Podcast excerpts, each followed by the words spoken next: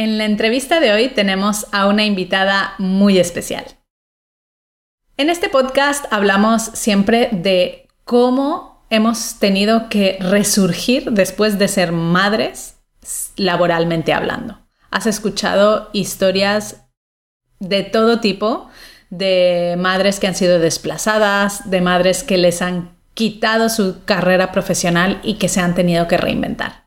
Pero hoy te queremos contar la otra cara de la moneda. Porque sí, hay casos en donde se premia a la persona sin importar si eres madre, padre, hombre, mujer y simplemente se le valora por su calidad profesional. Hay empresas que son capaces de promocionar a una persona estando eh, recién dada a luz con un bebé de un mes y medio y no solo eso, sino que invitarla a una reunión y hablar tan tranquilamente mientras ella está con su bebé.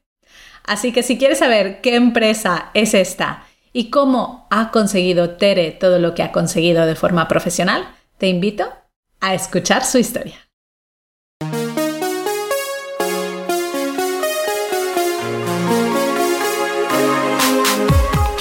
Bienvenida a Madres Reinventadas, presentado por Billy Sastre, un podcast para madres que están redefiniendo el concepto de trabajar sin renunciar a su vida familiar.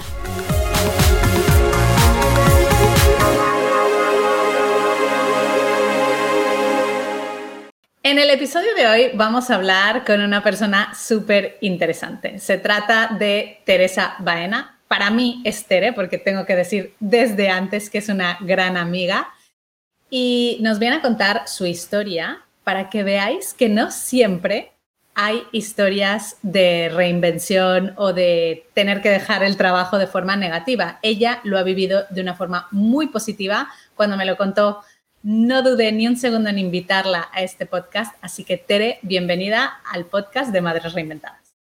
Hola Billy, muchas gracias.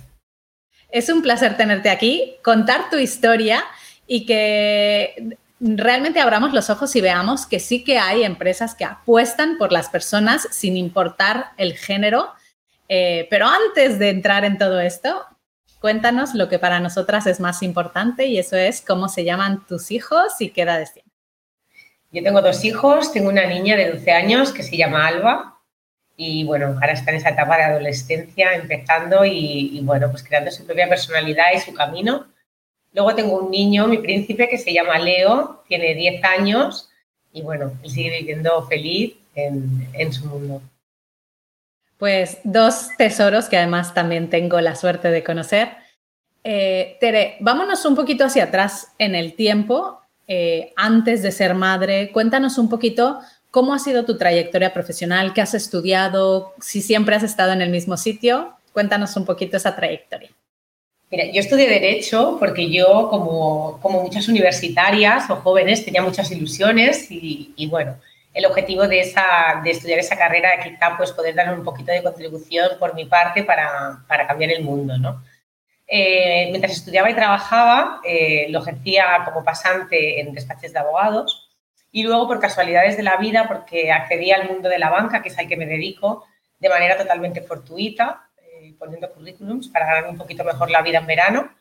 Y entonces entré en la, en la empresa en la que estoy ahora, en, BBVA. Eh, entré al principio como una aventura para probar si realmente una, esta faceta profesional a la que nunca me había planteado realmente pues me podía encajar o no. Y bueno, y me tiré un poquito de cabeza y la verdad que desde que entré, desde que empecé, me apasionó. Me apasionó porque al final es una multinacional que, que te permite crecer, que si eres una persona pues trabajadora, con ganas y con ilusión, pues te da facilidades, te da formación y, una estabilidad, pero lo más importante para mí era poder hacer una carrera profesional. De hecho, sigue siendo hoy en día una de mis, de mis prioridades. No considero que la misma esté, esté copada. Eh, empecé desde abajo y, fui escalando como una hormiguita gracias a las oportunidades que me fueron dando. Eh, entré en caja, que al final siempre es la primera cara visible que tenemos en un banco cuando vamos. Eh, luego de ahí pasé a gestora comercial. Luego me promocionaron a asesora financiera, que era gestora de, banca personal. Y durante esa etapa fue en la que, en la que yo fui mamá. Yo fui mamá de, Alba. Alba y Leo, como os he dicho, se llevan simplemente dos añitos. Entonces, durante esa etapa fue cuando, cuando, cuando tuve la maternidad. Entonces, la gran sorpresa fue, ahí viene un poco la gracia de la, historia, es que eh, recién habiendo tenido a Leo y con Alba con tan solo eh, dos añitos y estando de baja maternal, pues una mañana sonó el teléfono y, y era mi jefe y me dijo, puedes venir, eh, Recursos Humanos quiere hablar contigo. Eh, bueno, fui a aquella visita con mi bebé en brazos porque mi hijo Leo tenía simplemente un mes y medio y tomaba pecho y obviamente no estaba dispuesta a separarme de él. Con lo cual le dije, voy, pero voy acompañada y me dijeron ningún problema y, y bueno, y allí fui con él. Eh, la verdad que la reunión con el de recursos humanos fue pues, pues muy natural y muy bonito en el sentido en el que pues esas, esas entrevistas duran un ratito y en ese ratito, pues mi bebé también tenía que comer y, fue todo muy natural. Me explicó, bueno, pues un poco las condiciones laborales y otra cosa que también es de agradecer, es decir, y vamos a esperar a que vuelvas, pero el puesto es tuyo ya. Pero a ver, espera, espera, porque ha sido rápido. O sea, te han, tú has recibido esta llamada y esta llamada con recursos humanos era para darte una promoción. Sí, para promocionarme a directora, perdón, no lo dije. Claro, para promocionar a directora, que es el normalmente es el salto eh, más importante que tú puedes dar dentro de, esta carrera profesional que te brinda el banco, porque luego ya una vez eres directora, puedes seguir dirigiendo oficinas más grandes, diferentes áreas, pero conseguir como esta tarjeta de visita, por decirlo, es, es pienso yo que todas las personas que entran en un banco y quieren hacer carrera es a lo que aspiras, ¿no? Porque pasas de, bueno, pues de, ser una simple colaboradora de un equipo muy importante y necesaria, como todos son necesarios, a poder dirigir tú tu, propio equipo, ¿no? Entonces, esa es lo que te digo, fue para mí, yo fue en un momento en el que fue un regalo, yo había trabajado muy duro, pero al final las oportunidades pues llegan cuando llegan. Y sí que es verdad que a veces hay mucho mito, ¿no? En el mundo de la banca tradicionalmente era un mundo muy masculino, ¿no? Tú piensas en el director de banco y piensas en el señor con el traje, la corbata, y sí que es cierto que si, si nos damos un poquito una vuelta ahora por, por las oficinas bancarias que podemos encontrar, eh, la mayoría, por decirte, yo te diría incluso me atrevería a decir que no lo sé de ciencia cierta, pero por, por mi cercanía, que más del 50% están dirigidas por mujeres. Sí. Wow. Vale, pues volvemos a ese momento de la entrevista. A ti te llaman de recursos humanos, tú estás dando pecho, te vas con tu bebé a esa entrevista y en aquel momento tu bebé empieza a llorar porque tiene hambre y tú le das de comer. Sí. ¿Le has de comer?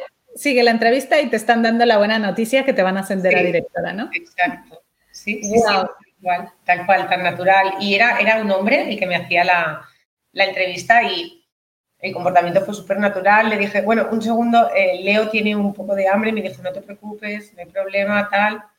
Yo le di el pecho y seguí hablando mientras con él y Leo pues lo tenía conmigo y, y así fue tal cual, tan natural. Y al final no en su momento tampoco le di mucha importancia porque, porque era más necesario lo, de mi bebé que aquello, y, pero bueno, se dio con mucha naturalidad y con mucha armonía, la verdad.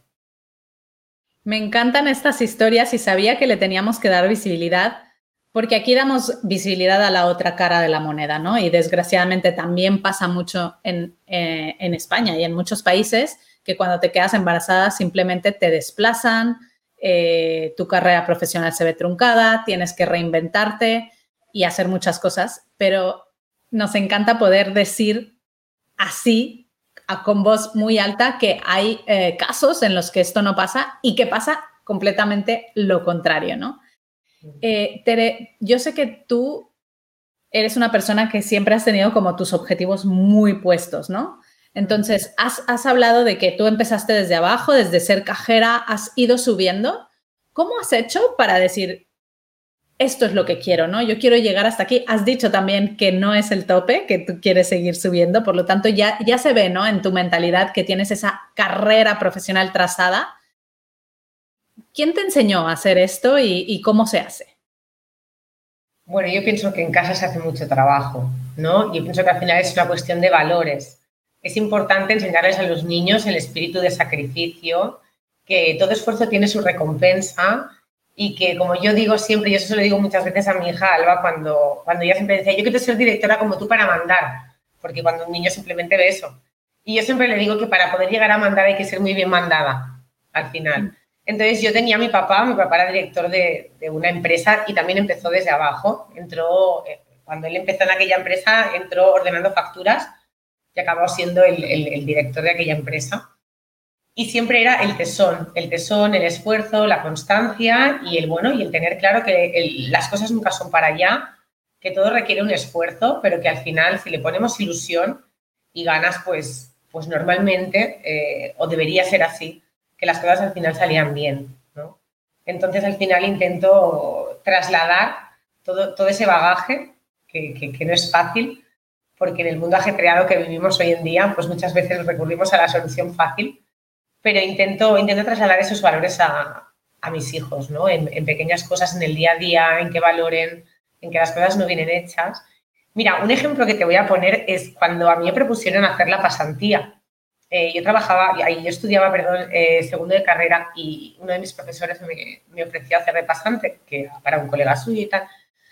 Yo cuando llegué y lo hablé con mi papá y le dije lo que me iban a pagar, eh, que era horroroso, o sea, no me daba prácticamente ni para el billete de tren.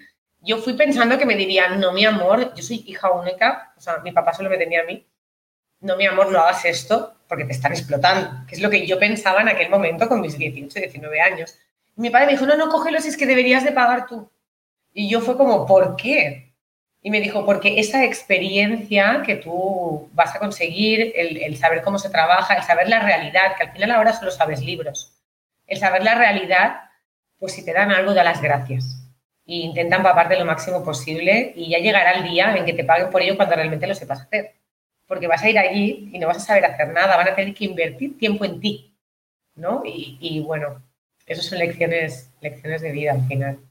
Me encanta esto de que deberías pagar para aprender y es verdad. Eh, de hecho, es una filosofía muy instaurada en, Estados Unidos que tenemos poco aquí y, por la cual hay gente que llega también muy lejos, ¿no? Porque no les importa ir y decir yo te pago para aprender, que esto es algo que aquí quizá no vemos tanto.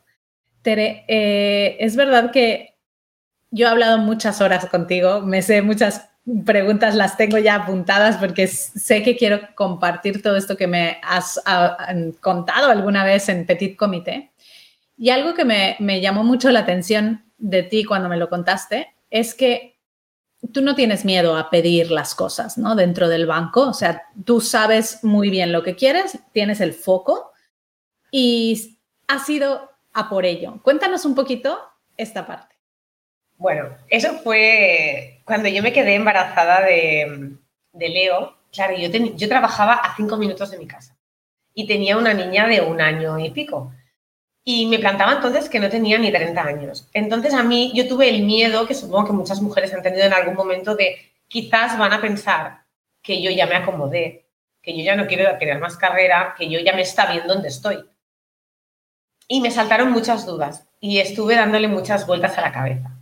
Entonces, sí que es cierto que yo tenía entonces un, jefe, mi jefe, un jefe un poco más arriba, que era una persona muy cercana dentro de, bueno, pues de la posición que tenía, del poder incluso que tenía dentro de la entidad, pues, pues era una persona muy cercana.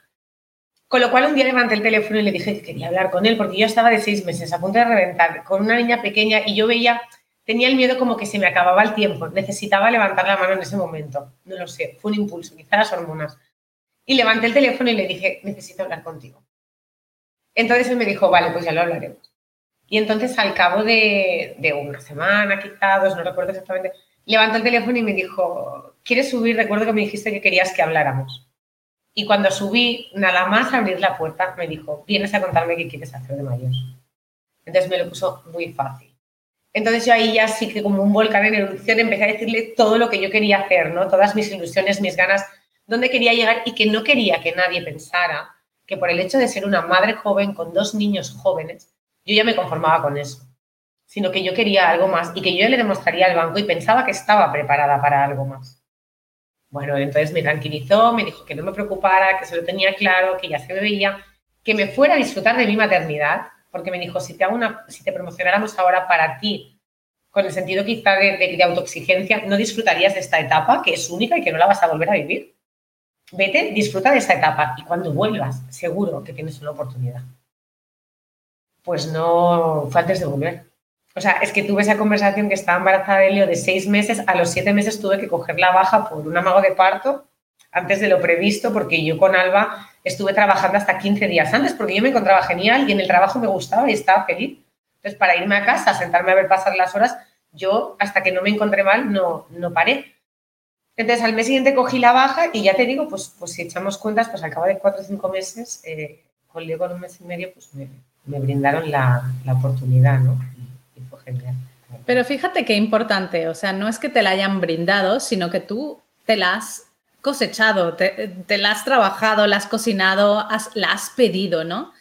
De hecho, eh, siempre, lo hemos dicho ya alguna vez en el podcast, hay un estudio elaborado por Google eh, en donde dicen que de las oportunidades internas de la compañía que ellos lanzan a, a, su, a, sus empleados, cuando hacen esa descripción del puesto de trabajo, se dieron cuenta que un hombre, cuando quiere esa oportunidad, da igual si cumple los requisitos o no, él se presenta.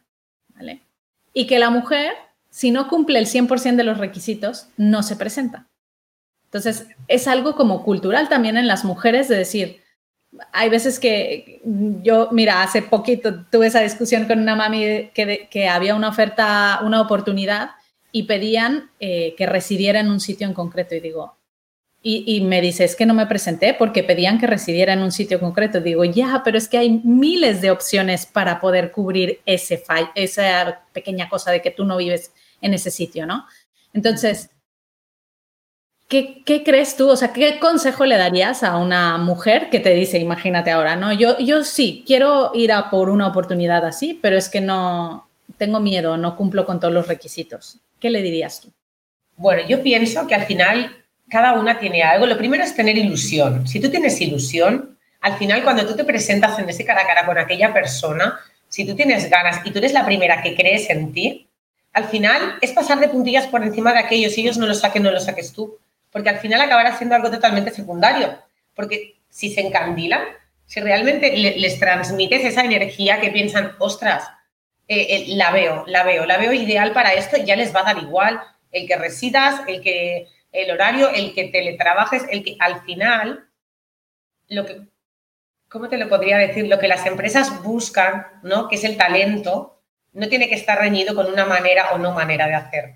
Porque al final, yo también pienso que las mujeres, quizá por el hecho de ser madre, tenemos una capacidad de, sacrificio y de economizar el tiempo, que es una frase que a mí me encanta. Es decir, exprimir el tiempo y ser eficientes en lo que hacemos, porque tenemos dos roles muy importantes, que es el nuestro, ¿no? Yo tengo mi rol como Tere, como, como directiva, como, pero tengo mi rol de mamá que, que me encanta y no quiero renunciar a ninguno de los dos. Entonces, intento economizar el tiempo para, para poder disfrutar y dar lo mejor de mí en cada uno de ellos. Y eso es una cosa que es muy importante, el, ser honesto con uno mismo y entonces en ese momento decir, no, no, yo soy buena, yo lo creo y, yo voy a por ello. Al final, si ellos al final no lo saben ver, pues ellos se lo pierden, ¿no? No sé. Yo lo intento hacer un poco así, porque yo también tengo, a lo largo de mi carrera, he tenido entrevistas para, bueno, para cada una de las promociones que he tenido. Y al final muchas veces me he planteado el qué me van a preguntar, qué voy a contestar, y si te soy sincera, nunca me las preparo. Porque al final pienso que yo soy Tere, ¿no? Y al final tengo que ser auténtica, porque si intento vender algo que no soy, con el tiempo o moriré de, de, éxito o, decepcionaré, porque al final pensarán que, que, era otra cosa de lo que realmente soy. Entonces, si tiene que ser para ti, que sea para, de acuerdo como tú eres y con lo que tú puedes ofrecer, con tu esencia. Y si no, pues no pasa nada, porque oportunidades hay muchas. Al final es no tirar la toalla y, y buscar la siguiente, ya está. Has mencionado a tu padre anteriormente. ¿Cuál, eh, él te ha dado miles de, lecciones de vida, ¿no? Pero, y seguro que si te pregunto quién es la persona que más te ha inspirado, ya sería él, ¿no? Cuéntanos alguna lección de vida que te haya dado, que te hayas quedado, wow. Pues mira, ahora te voy a contar, y esta, bueno, como te he contado tantas, a mí no sé, pero está seguro que te la he contado mil veces. Mira, yo siempre recordaré cuando, cuando yo me saqué la carrera, ahí el primer, primero de carrera fue, que entonces eh, me saqué el carnet de conducir. Y yo fui a mi papá y le dije, papá, quiero un coche. Niña buena, yo estudiaba bien, estudié con beca a la universidad, o sea, lo tenía no claro, clarísimo. Yo pensé, bueno, mi papá me dará su coche viejo y él se comprará uno nuevo. Y me dijo, ah, muy bien, pues te tendrás que poner a trabajar. Y le dije, eh, ¿cómo? Y me dijo, sí, si tú quieres un coche, te tienes que poner a trabajar para pagártelo tú. Y yo le dije, hombre, sí, sí, sí. Le dije, vale, vale, vale. Entonces yo me puse a trabajar de secretaria en la empresa en la que él trabajaba. Pero entonces me dijo, pero mi, tu nómina entera del mes va a ir a mi cuenta. Y cuando acabe el verano, el dinero que te hayas ganado, yo voy a poner lo mismo. Y ese será el presupuesto que tú tendrás para comprarte un coche. Y yo, después de encolerarme, no te voy a engañar, tenía 18 años y era muy visceral, le dije, y entonces, para salir, ¿qué hago? Porque es verano. Y me dijo que la gente cuando quería algo extra hacía horas extras. Entonces yo podía hacer horas extras que me darían mi sobrecito cada viernes para entrar, para salir, para comprarme ropa, pero que si quería un coche, la, condición era esa. En ese momento me, me, me, enfadé muchísimo porque me sentí como que no, va, no tienes 18 años, no, no, valoran todo lo que tú estás dando. Y decía, pues imagínate que te hubiera tocado una hija me decía, ya, ya, pero es que me da igual. Con el tiempo me lo, me lo agradecerás. Y es una de las pequeñas lecciones, yo pienso que por eso valoro tanto el esfuerzo de las cosas, porque eso fuera como una filosofía de vida para él. ¿Sabes? O sea, mira, otra anécdota, ay, bueno, estoy enrollando, que es muy guay, es cuando yo cada vez que me daban las notas en la universidad, mi papá se cogía fiesta y me venía a buscar y me premiaba los excelentes y los notables con un tanto de dinero y me llevaba a comprar ropa. Eso, por ejemplo, era una cosa, no sé, ¿no? Yo el salir con las notas de la universidad y me llevaba a Puerta del Ángel y decirme, mira, cariño, tienes, yo qué sé, invento ahora, ¿eh? 100 euros. Bueno, pues y era una tarde para los dos, ¿no? En el que me regalaba un regalo y me regalaba pues, pues su tiempo. A mi papá le encantaba ir de compras. O sea, le encantaba. Yo me metía en el probador y él me traía ropa. Y, es otra cosa que también es un detalle que siempre me acuerdo. Y lo hizo durante toda la carrera. Me encanta esta idea. Yo creo que la voy a adoptar para mis hijos. Oye, cada vez que salgan las notas, fiesta y, nada, pasar tiempo con ellos. Porque es verdad que más allá de lo económico y lo bonito que era ir a comprar con él, yo creo que una de las cosas que más valoras, ¿no? Es el, ese tiempo, ¿no? El tiempo de, se ha pedido fiesta para estar con en un momento, sí. Sí, para mí. Sí. Que me encanta, yo eh, admiro a tu padre, me hubiera encantado conocerlo, la verdad, porque siempre que me cuentas todas las anécdotas que me cuentas, bueno, siempre acabo aprendiendo yo también, ¿no? Y es, y es lo bonito poder transmitirlo. Eh, Tere, ¿dónde podemos encontrarte, conectar contigo para todas las madres que te estén escuchando ahora y quieran saber más de ti? ¿A dónde van? Bueno, yo trabajo en BBVA, eh, entonces me podéis encontrar por allí. También tengo LinkedIn, Ajá. ¿vale? No muy actualizado, no os voy a engañar. Como no busco trabajo, no lo actualizo mucho, pero lo tendré en cuenta. Y, y, bueno, y en redes sociales, pues estoy en las que estamos todos al final para estar un poco, un poco al día. Muy bien, pues pondremos los enlaces de tanto el, banco como eh, de tu LinkedIn para la que quiera y tenga curiosidad, pues pueda contactar contigo. Y Tere, para acabar esta entrevista, me gustaría que nos contaras cuáles son aquellas lecciones que no te ha enseñado tu, padre, sino más bien las que te han enseñado tus hijos. Pues mira, te podría decir que la lección que me ha enseñado Leo mi, hijo pequeño tiene un corazón enorme, es la, empatía que tiene conmigo, ¿no? O sea, al final, yo tengo días malos, como todo el mundo, yo nunca les he enseñado a mis hijos que soy una superwoman, si yo tengo que llorar, lloro, si he pasado un mal día, lo cuento, pero a veces cuando lo intentas disfrazar, eh, siempre se da cuenta. Y entonces siempre te viene con aquello de, a mí también me lo puedes contar, porque cuando yo estoy mal, a ti te gusta que yo te lo cuente. Y si me lo cuentas, a lo mejor yo también te puedo ayudar, aunque yo sea un niño. Entonces esas cosas son, bueno, son bonitas, porque parece que no hacen ruido, pero, pero siempre están, ¿no? Y de Alba, de Alba lo que me enseña es, es, bueno, Alba también es incansable, es incansable, tiene muy claro lo que quiere en la vida, tiene sus objetivos muy claros, es puro corazón y, y entonces también un poco es lo mismo, ¿no? O sea, yo intento transmitirle determinados valores, yo muchas veces me, da la sensación de que, de que no me escucha de que gasto mucha saliva para nada, pero luego hay un momento en el que hace el clic y dices, ojo, ostras, ¿no? Ella, por ejemplo, ahora está haciendo la ESO, tiene muy claro lo que quiere, que quiere ser independiente, que quiere tener un buen futuro, que no quiere depender de nadie, que quiere poder escoger. Y esto ha sido mucha saliva invertida y pensando que, que, no me escuchaba la mitad de las veces o que el discurso había sido demasiado largo para que una niña me entendiera. Y ostras, ahora cuando hablas con ella dices, pues, pues valió la pena invertir aquel tiempo, ¿no? Que aunque a veces nos da la sensación de que no nos escuchan o no nos entienden, algo de ello siempre queda. Mm. queda. Sí. Pues qué bonito, Tere. Gracias por venir aquí, por contarnos tu historia, por inspirarnos a, eh, y por hacernos real el que haya empresas que sí que apuesten por una carrera eh, dentro de la empresa y por la maternidad. Así que gracias por haber compartido tu historia con todas nosotras. Bueno, gracias a vosotros, Billy. Muchas gracias por escuchar Madres Reinventadas. Si has disfrutado del episodio de hoy y no quieres perderte los siguientes, no olvides suscribirte a nuestro podcast en la web madresreinventadas.com o la aplicación gratuita de iVoox. Te esperamos la semana que viene.